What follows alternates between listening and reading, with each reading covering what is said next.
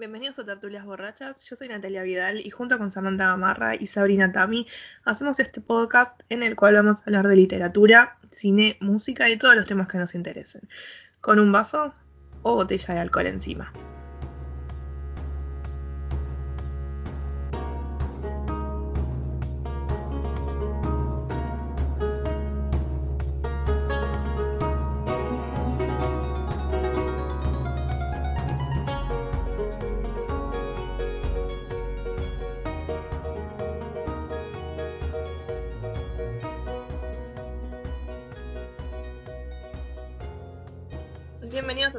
Borrachas. Yo soy Natalia. Hoy vamos a hablar de Stephen King. Estoy acá con mis compañeras de copas, Sabrina Tami. Hola Sabri. Hola. Y Samantha Gamarra. Hola, ¿cómo va? Bien, chicas, ¿qué están tomando? Ahora, en este momento, ya. Fernet con Coca Light. No me maten. Bueno, hay que innovar. Así que yo estoy tomando vino rosé, ¿Qué que está de oferta en el chino. Es como una mezcla de, de una cosa elegante en decadencia, pero bueno. Claro. Me gusta, me gusta. Yo estoy tomando, estoy como Sabri, estoy tomando Fernet, pero con coca, pero coquita de vidrio. No coquita Bien. de botella. Bueno, en el podcast de hoy vamos a estar hablando de Stephen King. ¿Quién es Stephen King? Si alguna me lo puede explicar. Bien, o sea, generalmente eh, lo conocemos a Stephen King como autor de eh, historias de terror y demás cuestiones. Siempre llegamos a él por las adaptaciones de, las películas. No sé si es uno de los autores más adaptados, que tienen más adaptaciones de películas. Este, así que generalmente lo conocemos más por las películas que por sus libros, pero es un autor muy prolífico, prolífico, bueno, ya el, el alcohol me está haciendo mal, pero este, fácil, ah, desde hace más o menos 30 años que tiene, eh, publica dos libros por año, así que hay bastante para leer, no solo de terror, sino también ficción, más bien tirando a, a drama, con algún que otro elemento sobrenatural. O sea, además de llegar eh, por las adaptaciones, eh, en general es hasta generacional. Yo creo que mi abuela leía Stephen King, mi mamá lo leyó y en algún momento a mí me llegaron los libros y a la par, eh, por ejemplo, alguna película, como por ejemplo It, que estaba así como de moda en ese momento cuando yo era chica. Entonces, esos fueron los caminos en los que a mí, por ejemplo, me llegó It. O porque alguien lo leía o porque ya tenía alguna adaptación hecha en alguna serie o película, que son los caminos más como comunes por los que te acercas a su literatura. Yo era muy chica, no lo recomiendo para gente tan chica porque quedas así, pero este, era como preadolescente cuando tuve mis primeros acercamientos a leer libros de Stephen King. No, yo también, yo me acuerdo cuando empecé a ver Stephen King, también empecé con It. Me acuerdo que lo alquilamos con una compañera de la primaria. Alquilamos el VHS, dos VHS. Y me dio mucho miedo. Y también con Cuenta conmigo. Son las dos que más me, más me acuerdo. Y creo que algo de Carrie, pero no la primera primer película, sino la segunda película. ¿Vos, Sam, cómo llegaste a, a Stephen King? Eh, llegué con la misma adaptación, con It, la de Tim Curry, la de la miniserie. Este, VHS también, nos habíamos comprado recién la video, la reproductora de VHS. Estábamos hablando, se me cayó una ahí el DNI. Pero este sí, em, o sea, ya nos, éramos fans de- del género de terror y es como que nos habían recomendado eh, It. Y quedé como fascinada, no sé, me, que, me atrapó de alguna manera la historia, este, que, cómo estaba contada, más allá de que era una adaptación, este, no era el libro, y como que un poco empe- empecé a investigar, y bueno, ahí comenzó un poco la, búsqueda de, de la lectura de Stephen King. Así que yo empecé por ahí, después no recuerdo el primer libro, creo que fue Cuatro Estaciones, que es una antología, este, que justamente no tiene cosas de terror, pero este me, me gustó mucho, me atrapó mucho como cuenta esas historias Stephen King. ¿Y vos, Sabri, recordás que con qué libro empezaste? No estoy muy segura, porque mi abuela tenía varios libros en su biblioteca y a mí como que nunca me, me prohibían o me controlaban en qué leer. Entonces, no me acuerdo si fue Cuyo, que es la como la del perro, etcétera, etcétera, que es como mata gente, básicamente. Perdón por el spoiler, pasaron muchos años.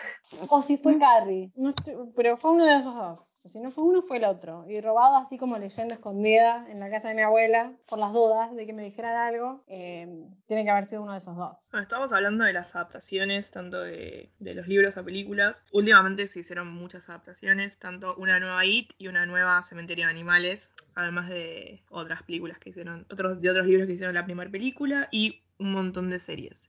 ¿Me pueden decir, si poniendo de ejemplo ahí tu cementerio de animales, cuál de las dos películas es la más fiel al libro? Em, yo creo que It, en el caso de las nuevas, de las remakes. Este, el libro es bastante, como tiene bastantes páginas, pero no cortaron tantas cosas ni cosas como que fueran vitales a la historia. Ahora, como en Cementerio de Animales, por lo menos la nueva, sí hay un cambio así como hasta en los personajes. Que está bien, si Stephen King lo aceptó, bueno, es su libro, su adaptación, él recibe las regalías, no yo, así que si él lo acepta, bueno. Es el padre de la criatura. Claro, claro, claro. En la versión vieja es un poquito más fiel al libro, la de Cementerio de Animales. A mí me gusta más la, Siempre voy con las películas viejitas y con los libros más, más viejos de Stephen King. Yo, en, o sea, en lo particular, prefiero esos, que las cosas, las novelas más nuevas o las adaptaciones a películas más nuevas. No sé, Sam, o sea, como tu opinión. Eh, no sé, de opinión. Eh, no, yo, yo, creo que em, cuando se hace una adaptación, ya sea en el caso de Stephen King como de cualquier este, adaptación de libro a película, libro a serie, etcétera, etcétera, y podemos continuar, siempre la adaptación es una lectura de lo que se hace de ese texto. Entonces se toman decisiones que a veces cuando uno tiene leído el libro le, hace ruido. O sea, es como eh, en el caso de Cementerio de Animales tenemos dos adaptaciones, tenemos dos lecturas que teniendo el, libro, vos decís, mm, me parece que acá la epifiaron, especialmente en la segunda, eh, por una, digamos, decisión de querer quizás modernizarla, hacerlo más eh, empático con el público de ahora y demás, o para diferenciarse de la otra adaptación. Entonces, eh, siempre vamos a recomendar acá leer el libro, no empezar por las adaptaciones, pero este,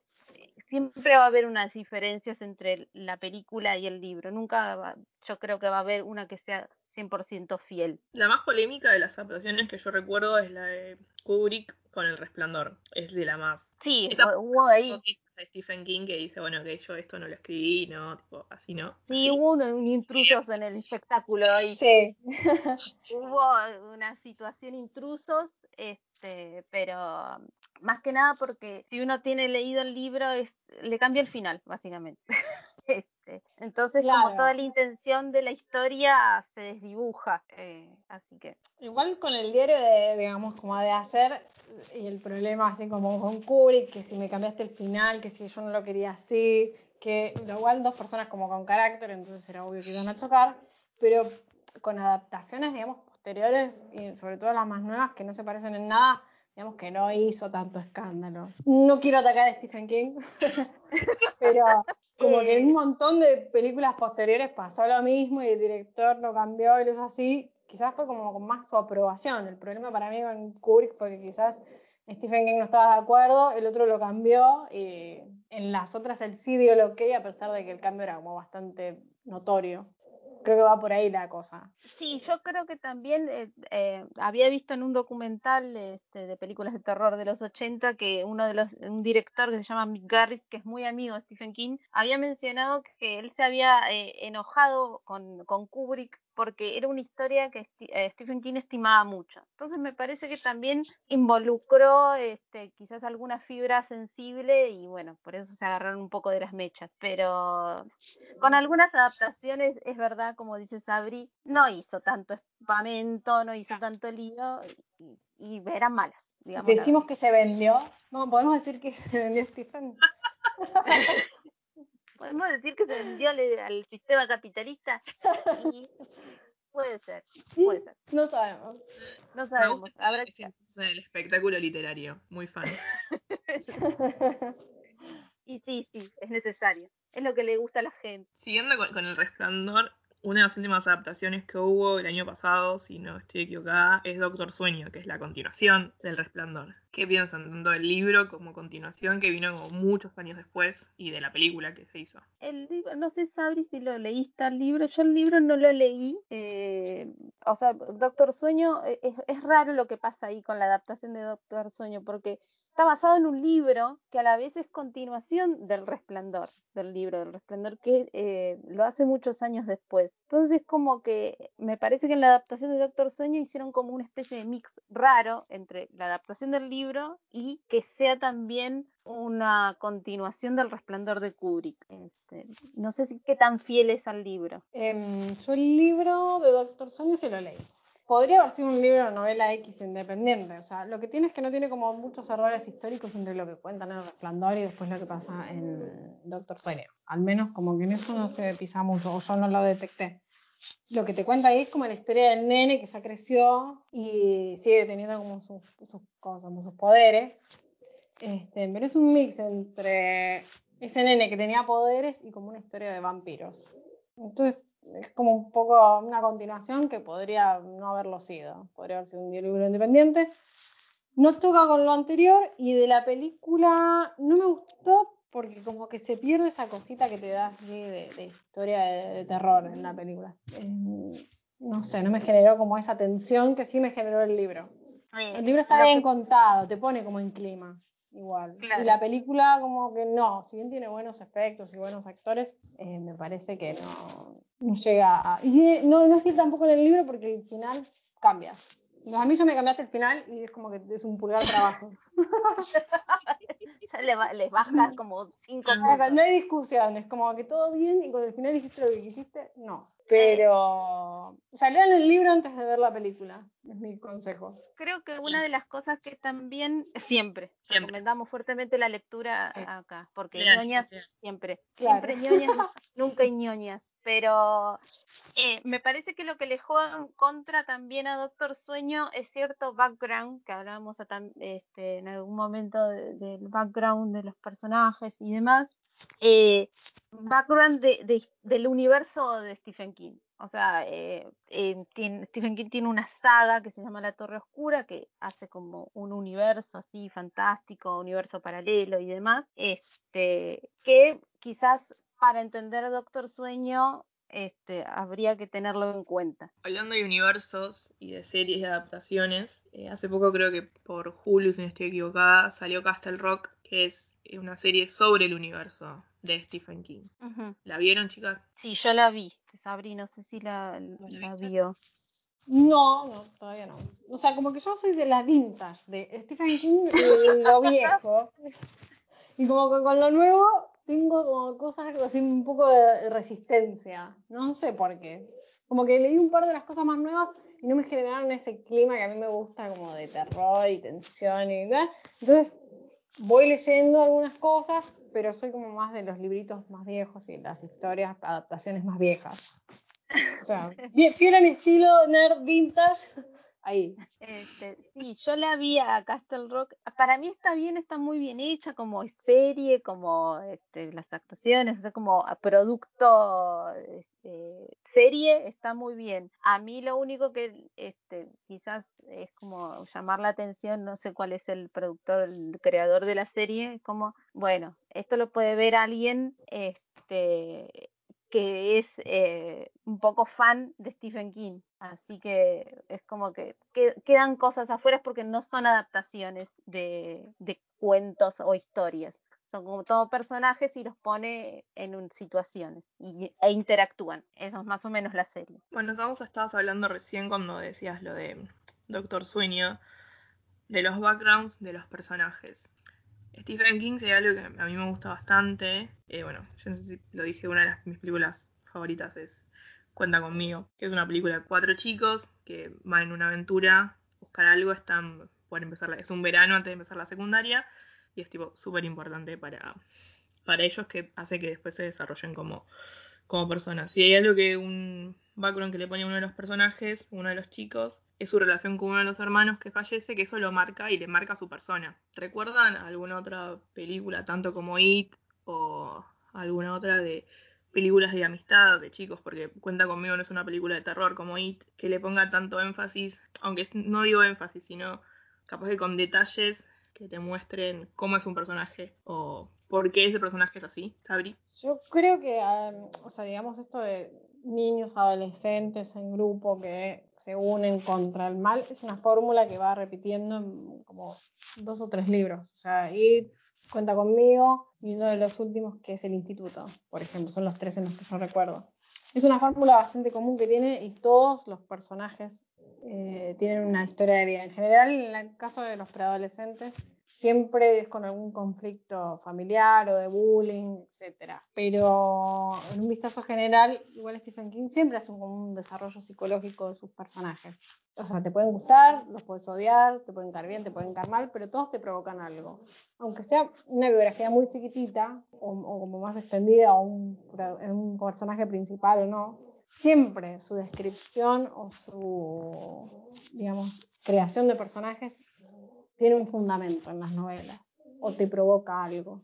No, nadie queda indiferente a como un, un personaje de Stephen King. Siempre alguno va a saber el sentido que tiene o algo te va a provocar. Eh, yo creo que este, no son personajes acartonados como los que podemos llegar a ver en cualquier otra este, historia de terror, o sea, no es la típica, o no sé, se me viene a la cabeza alguna película de eh, Martes 13, de, de, Jason, de grupo de adolescentes que se juntan y no se sabe bien qué motivaciones tienen, por qué se juntan, por qué están ahí, por qué huyen, por qué los quieren matar. O sea, me parece que hay un background atrás y como motivaciones de cada los personajes, por qué son buenos, entre comillas, porque tampoco tenemos los buenos buenos, y por qué son malos, este, o sea, no lo justifica, obviamente, pero es como que entendés por dónde viene su personalidad o qué es lo que este, eh, lo hace así y que sus acciones están de alguna manera este, argumentadas de alguna este, en la historia y por qué hacen eso, por qué se comportan de esa manera. Este, hay, tiene también, es, es un tópico en varias historias de Stephen King, esto de la infancia y el, de, la infancia a la adultez, este, como recuerdo Corazones en la Atlántida, que también tiene su película, este, eh, El talismán que lo escribió con uno de sus amigos, que es Peter Straub, que eso no tiene película, así que lo pueden leer, está El talismán y La Casa Negra, eh, son muy buenos libros. Eh, que también hablan de esto de la, algo que te pasa en la niñez y que tenés que afrontarlo este, como con tus elementos desde la inexperiencia. Este, así que es, es algo que, que, lo puedes ver quizás muy desarrollado o poco desarrollado en, en, todas las novelas. También como decía Sabi, que Stephen King tiene como una fórmula con los chicos, yo creo que también tiene una fórmula cuando hace los personajes adultos, como el personaje de Jack Torrance en El Resplandor, eh, de Misery y de Carrie, son los que se me vienen a la mente. Son personas que algo les pasó que hace que estén muy bien psicológicamente, por decirlo de alguna, de alguna manera. ¿Ustedes qué opinan? Sabri. Yo creo que lo que pasa es que Stephen King lo que hace en general en sus obras es explorar miedos o cosas que son comunes. ¿Cómo lo hace? Bueno, a través de sus personajes y la vivencia que tienen esos personajes, el contexto del que vienen esos personajes. Entonces, como que trata miedos que son universales y a, a todos nos pueden llegar a como interpelar, ¿no? O qué pasaría si, como esa pregunta de, ¿qué pasaría si yo soy un escritor y viene una fan y me secuestra? y está re loca. Paréntesis, Misery, vayan, leanlo. Este, entonces, quizás el tema es eso, que el desarrollo de sus personajes y la relación con los temas que va tocando a lo largo de, sus libros ya están interconectados. Él necesita ese tipo de personajes para que esas historias funcionen, digamos. O sea, es como si hay tres tipos de temas, no sé, a los fantasmas, a los vampiros, eh, no sé, a que nos secuestre un psicópata, él los va explorando a lo largo de toda su literatura. Creo que lo que tiene también es que son personajes que de alguna manera uno los puede ver O sea, eh, vos los lees y de alguna manera te evocan a otra persona que conociste. No sé, este, como que tranquilamente es, alguien que podés ver en la calle. Eso es algo raro que este, también no lo ve en el contexto, no sé, en el caso de Misery. No sé con quién te juntás vos, querida, pero... bueno, tengo, tengo un trabajo muy complicado. con gente muy extraña. No, pero en el sentido de que ciertas actitudes o ciertos este, manejos como esto que hablábamos del background y, y como las motivaciones de ciertos personajes no, son, no te son tan ajenas. O sea, es como tranquilamente es una persona con la que puedes encontrarte. Te puedes encontrar con una misery. Porque si uno ve, si no este, tiene, no ha leído el libro, está la película, que es muy buena también eh, el personaje de Mitchell de, que hace este Cat Bates es como que te lo puedes encontrar en el barrio, en el pueblo. Eh, ojalá entonces es como que no. Ojalá que no. ojalá que no. Claro, pero hay una miseria en tu barrio. hay una miseria en tu barrio, pero creo que esa, eh, lo que explora eh, King es, es, la sombra de esos personajes. Vos nunca sabés, esos que vos pensás que son re buenos, que son re gente de barrio, que sea una loca que tenga encerrado su escritor favorito en su casa, torturándolo. Todos tenemos una sacando, Sí, tratando de no cruzártela. Pero sacando igual incluso eh, la parte sobrenatural, igual los personajes tienen una parte humana, cotidiana, que, los forma. O sea, no todo es que si es vampiro, entonces va a actuar como vampiro. No, tiene un montón de motivaciones humanas, comunes y corrientes que todas las personas tenemos. Bueno, no sé si todas, yo me voy a abrir de eso. Pero. Por las dudas. De ese estilo, todas las personas con ese estilo tienen. como en cualquier película también uno ve cine de terror. O sea, no hace falta que el personaje sea un vampiro para que actúe de determinada manera. Hay cosas que van a tener que ver con su naturaleza, digamos, sobrenatural y cosas que van a tener que ver con su naturaleza humana. Bien. Stephen King, yo, si me decís quién es, lo, primero que recuerdo de Stephen King como personaje, él, como el personaje, es en un capítulo de Los Simpsons, en donde Marge va a una feria con Maggie y Stephen King le dice a Marge que va, está, leyendo cuentos para niños, todo se pone oscuro, Mars medio como que se asusta y le dije, llámame cuando vuelvas al terror y hace un post un post-it de llamar a Mars terror. ¿Recuerdan algún otro? Los Simpsons siempre tiene un ejemplo para todo. Sí, por supuesto. o sea, sí tiene varias referencias en general, como en la cultura popular. Y en particular en Los Simpsons, bueno, el capítulo de que Homero sin tele y sin cerveza pierde la cabeza es El Resplandor. Ese es el que yo recuerdo. Y hay otro más que Stan me va a ayudar em, con Ned Flanders, pero no me acuerdo referencia a qué libro. Eh, a eh, Zona Muerta. A Zona Muerta. Es el, eh, o sea, el, el libro trata de el personaje tiene un accidente, entra en coma creo que dos, tres años, cuando se despierta, bueno, obviamente su vida cambió, etcétera, pero eh, tiene un don que cuando le toca, eh, toca la mano a una persona, ve el futuro de esa persona. Entonces, obviamente no ve cosas lindas, después cuando lean el libro verán qué pasa, eh, pero hacen una referencia casi, no te diría que casi textual, pero más o menos de, de ese en esa historia con, con Ned. Ned es el que tiene el poder de ver el futuro cuando toca a alguien. Creo que es una de las casitas del horror, me parece. Sí, también, bueno, la película de los. Tipo, Stephen King tiene un libro sobre, sobre el domo, si yo no estoy equivocada. Exacto, sí. Y la película de los Simpsons termina con un domo. Domo.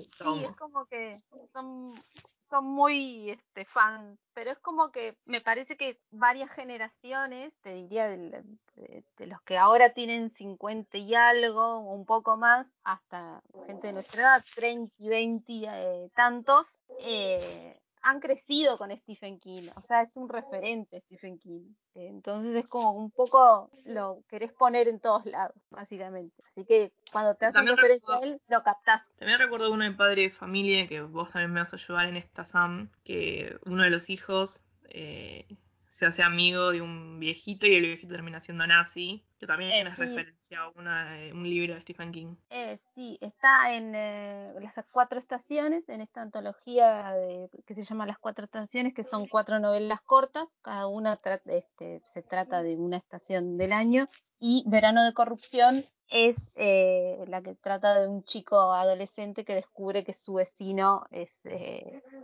es un nazi. Y en vez de decir, ah, hay un nazi acá, dice, bueno, contame lo que hacías este, durante tus días de nazismo. Tranqui. una, una- tranqui, una relación súper sana, para nada tóxica.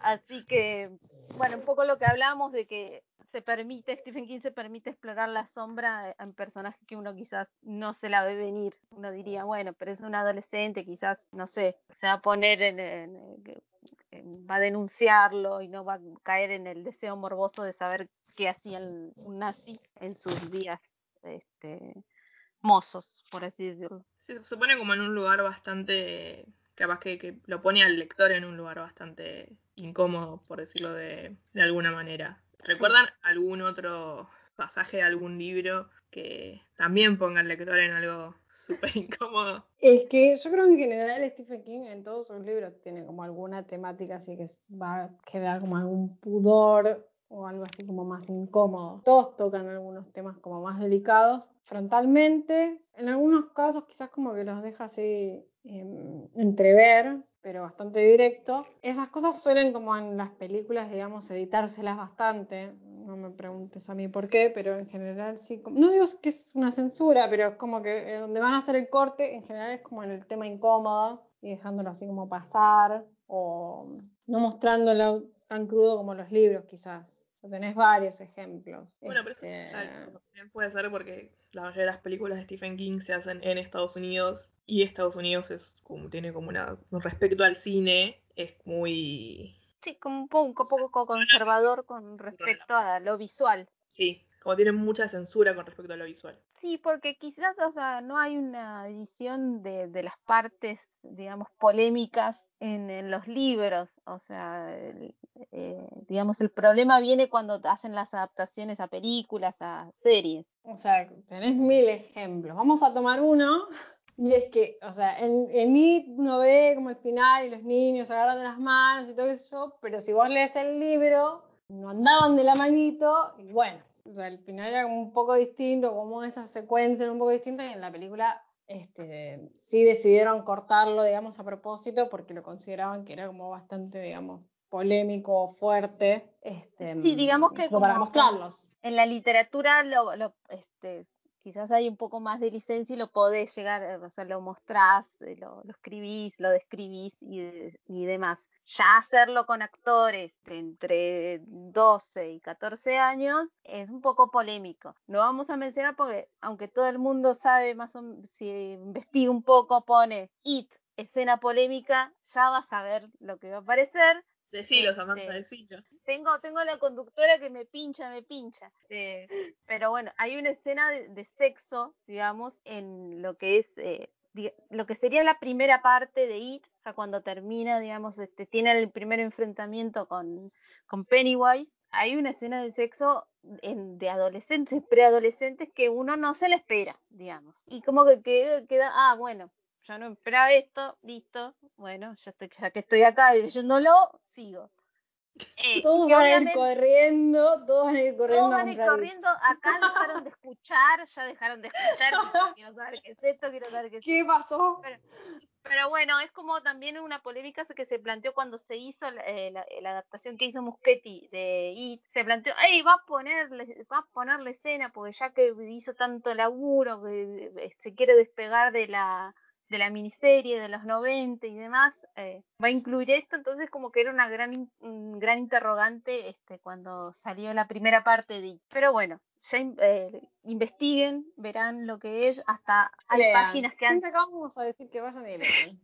hay, Lean. hasta hay páginas que han este, copiado justo esa escena, pero bueno, como todo, y como en, en- en próximos episodios vamos a decir sobre todo, hay que verlo en contexto. A eso hay que verlo en contexto, así suelto, que me digan, ah, está esta escena media picante ahí, qué sé yo. No, no, hay que verlo en Foco. con- No, no, no, no. Feo, feo, malo, malo. Digo, si quieren leer esa escena, bueno, lean, ya que van a leer eso, lean todo el libro. Claro, es Claro. bastante largo. Tómense el trabajo. Es un buen libro. es- mucha gente dice que es uno de los mejores. Está como el, el que ha leído mucho Stephen King. A decir que es como que está en su top 5. así que vale la pena. No se asusten de verlo así, que es un ladrillo. La verdad, lo, un- lo bueno que tiene Stephen King es que por más que tenga 600 páginas, eh, se lee fácil. Es súper ameno. Em, algo que quiero marcar para defenderlo, no sé si Nat vas, vas para ese lado, pero si querés vamos. Vamos. Yo acá voy a quebrar una lanza por nuestro amigo Stephen, y es que siempre lo bardean por ser autor bestseller. Y estaba, No. estaba, por- estaba, estaba para Muy ese bien. lado. Estaba ir para ese lado. Por un comentario que hizo Sam, que es que todos lo leemos a Steve. Todos, cualquier generación. O sea, lo, lo, lee- lo leyó mi abuela, lo leen mis viejos, lo leo yo y seguramente si en algún futuro yo voy a tener hijos, lo leerán mis hijos y se va a seguir leyendo. Eso tiene que ver, la gran mayoría, yo creo que es porque es un actor, es un escritor de bestseller que está siempre muy a mano cuando vamos a una librería. Puedes continuar, Sabri. Este, para mí en este caso, igual como que sea bestseller o no sea bestseller, me parece que es entretenido, se lee ameno. Las historias, si te gusta el terror, o sea, como que están perfectas. O sea, hay momentos en la vida donde uno lee para, no sé, para la facultad, hay momentos donde uno lee para aprender algo y hay momentos que uno lee por ocio porque te gusta leer. Entonces me parece que es súper ameno para esos momentos de ocio y igual siempre te deja algo. No es que es un autor bestseller y que no se informa de nada y que como que no investiga para hacer sus novelas y deja todo así como que todo es vampiros, tiros, muerte, sangre. No. Tiene una elaboración, tiene una elaboración de sus personajes, de relacionar igual incluso muchos libros con otros libros porque se menciona, bueno, no sé, o el pueblo, o a tal o cual personaje, o se trae a colación otras novelas, entonces me parece que tiene un trabajo detrás. Creo que en este caso, por lo menos, ser un autor bestseller no es algo que lo haga menos. O sea, no sé, Samantha, vos qué opinás, si lo vas a defender o lo vamos a matar. No, Pero- no, no. Yo eso lo defiendo. No, eh, a mí me cansa un poco la discusión de, ah, ¿por qué es autor bestseller? No lo voy a leer. Eh, Esto, eso ya es siglo XIX, este, porque es, y sí, porque es un autor masivo que vende y que eh, vive de su, de vender su literatura, ah, no lo vamos a leer porque es literatura de más. No, chicos, o sea, ya está, o sea, estamos eh, 2020, ya esa discusión queda totalmente vieja, eh, que porque es un autor este bestseller o porque vende no va a ser buena literatura. Este, si la gente le engancha, le gusta, lo lee, es válido. Obviamente hay autores bestseller que mejor perderlos que encontrarlos, Claro. pero en este caso, en este caso eh, eh, es buena literatura. O sea, se nota que sabe. De hecho, si uno eh, busca en su biografía, Stephen King ha sido profesor de literatura, así que tampoco estamos hablando con un, este, las que escribió las 50 sombras de Grey. Perdón. Por las dudas. No matemos a nadie a ver si después, viste, necesitamos ir a pedirle un préstamo. No. Sin matar En a otro, no. en otro podcast hablaremos de las 50 sombras de Grey. Pero en el sentido de que, bueno, que no es, es rico, o sea, es, tiene capas, los argumentos, los personajes, como estábamos hablando, o sea, no es una historia chata de que pasa esto, eh, tiene hasta este conflicto y termina así. O sea, es, es- tiene Mm. densitud, no en el sentido de densitud de, ay, qué aburrido es esto, sino es que es rico eh, la literatura. O sea, por más que sea bestseller, eh, hay contenido. Sí, coincido. Bueno, la gran mayoría de nosotros em- empezó, como decíamos antes, con Stephen King, con It, con cosas medio, capaz que medio equivocadas para nuestra edad, tanto en libros como en series. Y hablando de que también Stephen King es un autor, un autor best- bestseller, el alcohol, chicos, el alcohol no me deja decir bestseller. Ya vamos, ya. Vamos, vamos que se puede. Sí, se Se puede. Vamos. Cualquier persona que vaya a cualquier librería de cualquier parte del mundo va a encontrar una mesita que diga tipo Stephen King y un montón de libros. ¿Ustedes por cuál libro empezarían? Ya sabiendo todo lo que saben de Stephen King. ¿Cuál recomiendan que se puede llegar a empezar a, leer? Eh, a ver, eh, bueno, empiezo yo a recomendar. Eh, voy a empezar por el gusto, quizás este, no son muy conocidos, pero son los que me gustaron y creo que a una persona si me llega a preguntar, ay, ¿por dónde empiezo por Stephen? Empezaría eh, por la chica que llamaba Tom Gordon, que es una novelita chiquita no es muy conocida, no tiene adaptaciones, gracias a Dios, este, así que no van a poder adelantarse ahí al argumento y demás cuestiones. Eh, y es de una chica que se pierde, o sea, los padres se separan recién y se pierde en, el, en un bosque y no, no tiene manera de cómo eh, eh, regresar. Y eso es lo que pasa. Hay un elemento ahí medio sobrenatural, pero es como está muy sugerido, así que no entra en conflicto lo racional, si, si el que lo lee es muy racional. Y después em, iría por una antología que se llama Todo es Eventual, que ahí tenés un poco más variado. Sabri, vos, ¿cuál recomendarías? Em, una librería y tengo ahí un montón de libros de Stephen King. ¿Cuál, cuál, cuál agarrarías? Yo arranqué todo al revés y empecé por Carrie, que es lo que todo el mundo te dice que no hagas. Pero no, quiero mi estilo, arranqué por ahí o casi, no estoy tan segura. Yo arrancaría por Cementerio de Animales, porque lo lees súper rápido. Después, si te quieres ver la película, te das cuenta que no hay tanta diferencia, entonces puedes disfrutar una o la otra, o hacer las dos cosas, o ver la película y después llevarte a leer el libro. Me gustó también eh, It como para leer. Creo que para arrancar, yo arrancaría por ahí las cosas bien. Y si yo fuera una persona que, si, siguiendo con las recomendaciones, cualquier persona que dice, no, sabes que yo no leo Stephen King porque es todo terror, o cosas sobrenaturales, o la, ¿qué libro le recomendaría a una persona? que a decirle, no, sabes que no es todo terror, tenés esto también para poder leer de Stephen King que te va a gustar o te va a poder llegar a gustar? Eh, tiene varios que son de no terror, o sea que la excusa de que es autor de libros de terror, no, porque tiene un montón de cosas que no son de terror, tienen alguna cosita sobrenatural, pero no llegan a ser terror. A mí me gustó mucho el de mm, Milagros Inesperados, La Milla Verde o como lo encuentren, que también tiene su película, y mm, creo que lo leí, no sé, en un avión en dos horas, porque es como que te sentás, lo lees de corrido y te atrapa igual, es muy, como interesante. Después tiene, bueno, Misery no es tampoco, o sea, como em, terror sobrenatural. Y no sé, Sambos, también si tenés alguno más que sea como de esta onda. Eh, yo recomendaría eh, Las Cuatro Estaciones, que son cuatro novelas cortas que las mencioné antes. Eh, y tienen un elemento extraño, pero no todo. O sea, son cuatro historias y no y creo que una puede llegar a tener este algo raro, sobrenatural. Pero las otras son de drama, quizás más bien suspenso ahí extraño. Eh, está, eh, digamos, la historia original de lo que es eh, Sueños de Libertad y la, la película de, de, Nat que es Cuenta conmigo. Y si yo soy una persona que no lee, está muy mal, pero sí. Bueno, si es Karina Olga, sí. ¿Qué le podemos recomendar acá? Nada. Corte, producción. Digo, ¿sabes qué? Yo veo solo películas. ¿Qué película me recomiendan de Stephen King? Como para decir, bueno, anda con esta. ¿Podría ser Cementerio de Animales? Podría ser. ¿Cuál de las? La viejita, obvio.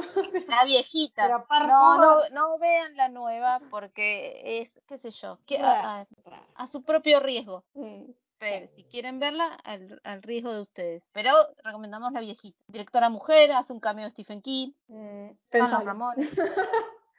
hay un convito interesante. Claro. Yo creo que también iría por las películas así como viejitas y que no sea de terror, pero sea de Stephen King. la historia también tenés Eclipse Total, que tiene su libro, también está bueno. Y es una historia así como de ficción. Tiene una parte sobrenatural, pero que no trata de, ni de fantasmas, muertos, ni nada de eso. Y a mí me gustó mucho igual la serie, por ejemplo, de lo nuevo. Vamos a hacerle así como un pedacito para lo nuevo. La serie de Outsider que está en HBO hace poquito terminó. Esa eh, es bastante fiel al libro y es entretenida, o sea, yo la vi casi de corrido. Yo voy a hacer mi recomendación de mi serie favorita de Stephen King, que es La mansión de Rosewood. también eran dos VHS y está para encontrar por ahí. Por internet. Eh, sí, lo, van a, poder encontrar por ahí, es muy buena. Y, además, eh, Stephen King directamente para la serie, no está basada en ningún libro. Muy Disclaimer, está mal piratear. Eh, sugerimos que se consigue por ahí, ya depende de cada uno cómo lo consigue. Nosotras no somos, este, no incentivamos ni vamos a denunciar a nadie, así que. alguna lo consigue, que avise. Claro. Bueno, chicas, ¿tienen alguna otra recomendación? Para hacernos de Stephen King? Eh, yo voy a recomendar un libro eh, de Stephen King, valga la redundancia, eh, escrito, es un no, es no ficción, o sea, es, se llama Mientras escribo, autobiográfico barra recomendación sobre consejos de escritura, cómo empezar a ser escritor, entre comillas. Tiene una primera parte que habla de su vida y su relación con la escritura, y la otra parte se pone más en profesor de lengua y literatura y da recomendaciones de cómo, del oficio, básicamente. Es un lindo libro, es súper ameno, es súper útil también, eh, así que esa es mi recomendación eh, del día. ¿Sabri? ¿Sabri? Yo les recomiendo, o sea, em, a Restaurante de la Mente, donde ellos tienen todos los libros y un montón de material sobre Stephen King, los van a poder recomendar, o sea, súper bien. Si tienen alguna duda de cuál comprarme, por dónde arrancar, tenés tal película o etcétera. Tienen Facebook, que es Restaurante de la Mente, y uno de los chicos de, de ahí escribió un libro, que es Ariel Bossi, y es como súper experto de Stephen King, y en el libro tienen biografía, pero además todos sus libros reseñados o con una, breve como reseña de, de, qué se tratan, más las películas, series, etcétera que hizo. O sea, todo el material que tiene publicado hasta más o menos el año pasado está en ese libro. Eh, y después también tiene una entrevista que le hicieron a, a Ariel Bossi también, que está en Por qué leer, en el canal de YouTube de Por qué leer, donde sabe un montón, le preguntaron eh, un montón de cosas, la, la, chica que hace la entrevista también eh, como que aporta información súper interesante, entonces si te gusta, querés saber más o algo más serio que este canal, que este podcast. eh, sí, esto es serio, bueno, no digas que no es serio. Este es serio, este es serio. Esto es serio. Estaremos Este- alcoholizadas, pero esto es serio. Este, no, pero como para brindar más opciones de gente que sabe un montón, un montón. O sea, a mí me encanta Stephen King este, y sabemos bastante, pero hay gente que sabe mucho más este, y pueden ir a consultarlos también. Bueno, esto sería todo sobre el capítulo de hoy de Stephen King. Les agradecemos por haber llegado hasta acá. Mucho les agradecemos. Tenemos nuestras redes, que son en Instagram, Tertulias Borrachas, y en Facebook también. Y bueno, eso sería todo. Muchas gracias por escucharnos y nos vemos en las próximas Tertulias Borrachas. Chau, chis. Habitan nobles y seres del Averno, salen del suelo sin apenas ruido. Olor a muerte envuelve tu destino. Y por la noche cuando el viento